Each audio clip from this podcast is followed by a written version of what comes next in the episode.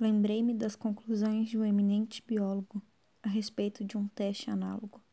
Era possível, dizia ele, iludindo assim um animal, provocar-lhe desordens emocionais incrivelmente similares à neurose no homem, às vezes até mesmo levá-lo à loucura, no caso de uma repetição excessiva do procedimento.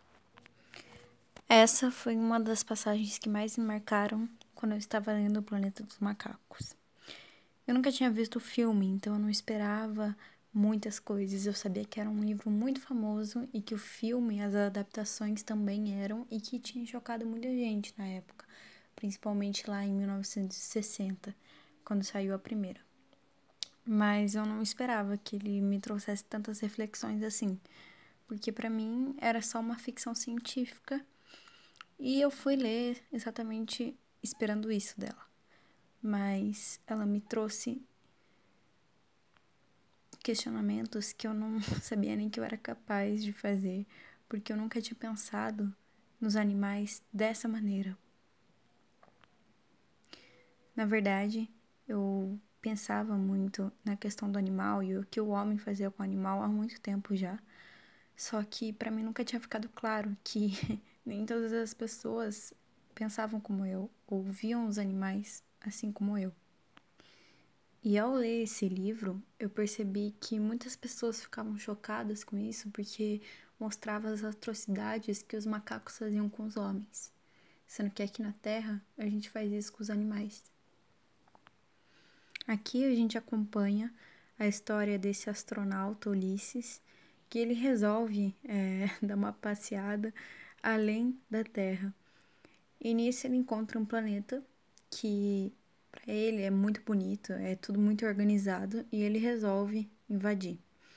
Nisso, o autor também faz uma reflexão muito clara quanto à questão da colonização, principalmente porque ele era francês, né? E a França colonizou muitos países. Então, ele mostra a arrogância do, do Ulisses ao chegar naquele planeta e achar que ele vai dominar tudo aquilo. E principalmente quando ele vê que tem macacos armados ali, na verdade ele acha que são humanos, né? Depois que ele vai ver que são animais, ele fica muito assustado. E isso a gente inverte o papel do colonizador, né? Eu achava que é, eu tava delirando pensando sobre essas coisas de colonização, mas não. Depois fica claro que realmente ele estava fazendo uma referência a isso, e principalmente uma crítica. Dentro disso, o autor critica demais a questão de testes é, em animais e também em humanos, né, posteriormente feitos ali durante as guerras. E que fica muito claro que isso não é necessário. A gente consegue viver sem esses testes que são desumanos e que muitas vezes são mascarados através da que dizem que é o bem-estar animal, né, aqui na Terra, que na realidade não é. Esse livro é a prova disso e se você ainda tem dúvida, leia. É, fica muito claro que não havia bem-estar nenhum ali nas jaulas e que a gente sabe que aqui na Terra, pelo contrário, muitos ainda são maltratados. Ali não existia é, agressão física, mas eles não eram tratados da melhor maneira, porque a melhor maneira seria viver em sociedade ou na natureza.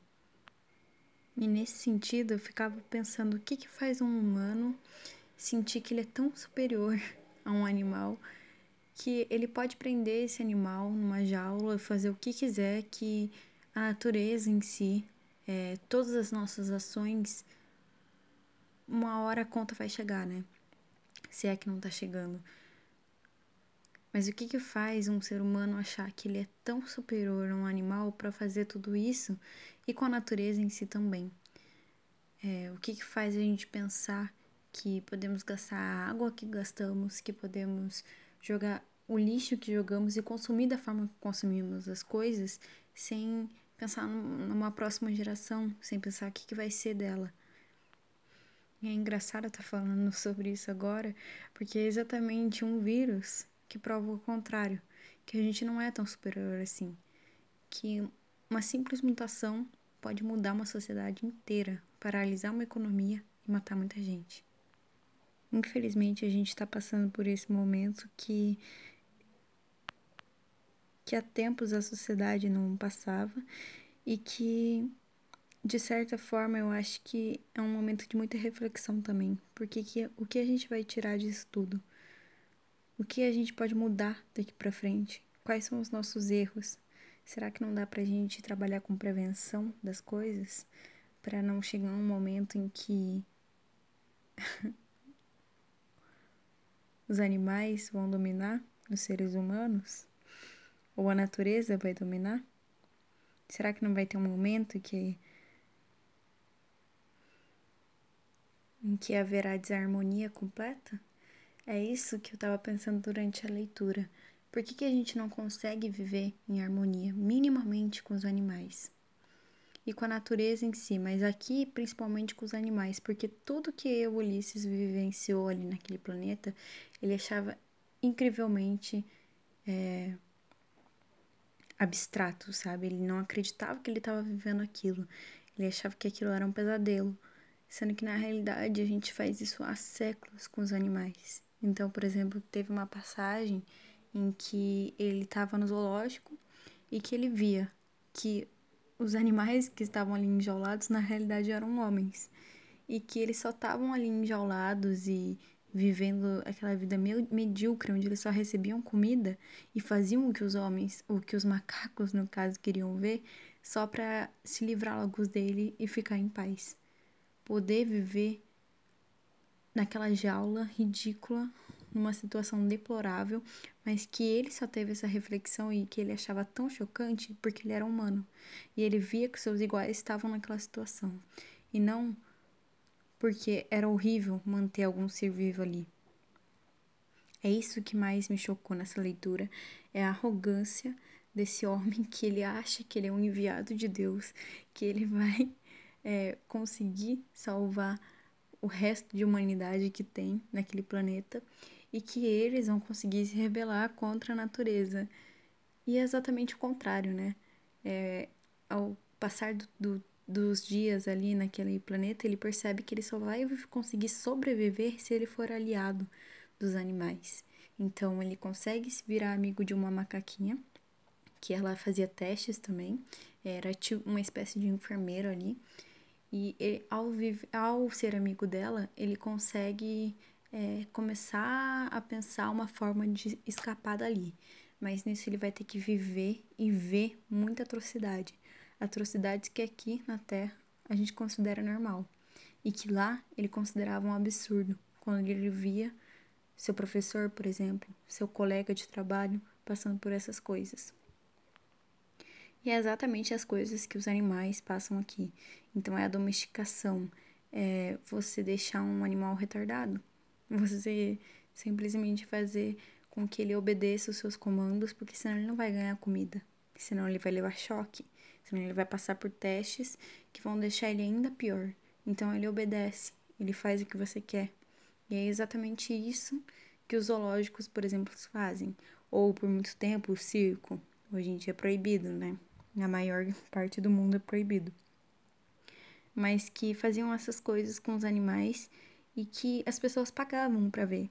E eu ainda me pergunto por que é que tem zoológico no mundo? Por que as pessoas acham isso tão comum? E pior, o que tem é graça? Qual é a graça de você ver um animal desesperado para ficar em paz? Para poder viver, mesmo que aquilo seja uma coisa horrorosa, ele viver em paz minimamente, que é ficar sozinho, é ficar com o mínimo de natureza que ele tem ali, mesmo que seja artificial, mesmo que seja um cenário. O Planeta dos Macacos me provou por que ele era um clássico. E eu, que nunca tinha lido ficção científica e que realmente tinha um pouco de preconceito com esse gênero, decidi que esse ano eu vou ler mais algumas.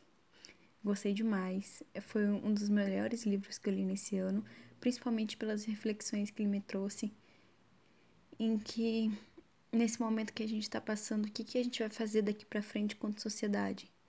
É, até que ponto que a natureza vai aguentar tudo isso. E principalmente, por que, que a gente se acha tão arrogante? Sendo que em momentos como esse provam que a gente é minúsculo, que tem muito mais coisa que a gente não tem nem ideia, nem conhecimento e que pode acabar com a espécie humana. Obviamente, eu não acho que o planeta vai ser dominado por macacos, mas eu acho que a gente tem que viver em maior harmonia possível com a natureza, porque a gente veio dela. Não tem por que ser inimigo. E o pior, achar que a gente é superior só porque temos diplomas, ou porque podemos estudar, ou porque vivemos em sociedade, sendo que muitas vezes a sociedade que a natureza cria é muito melhor para nós e para ela. Nesse momento que a gente está vivendo, a internet está cheia de teoria da conspiração quanto um possível apocalipse. Primeiro veio a peste, depois a chuva de gafanhotos, a nuvem de gafanhotos, e tudo isso pode ser sim uma grande coincidência, mas dá a isso um sentido espiritual. Estamos tirando de nós a responsabilidade quanto à humanidade de fazer diferente daqui para frente. Principalmente, a gente está buscando respostas muito fáceis e cômodas para um fenômeno tão complexo que é a natureza.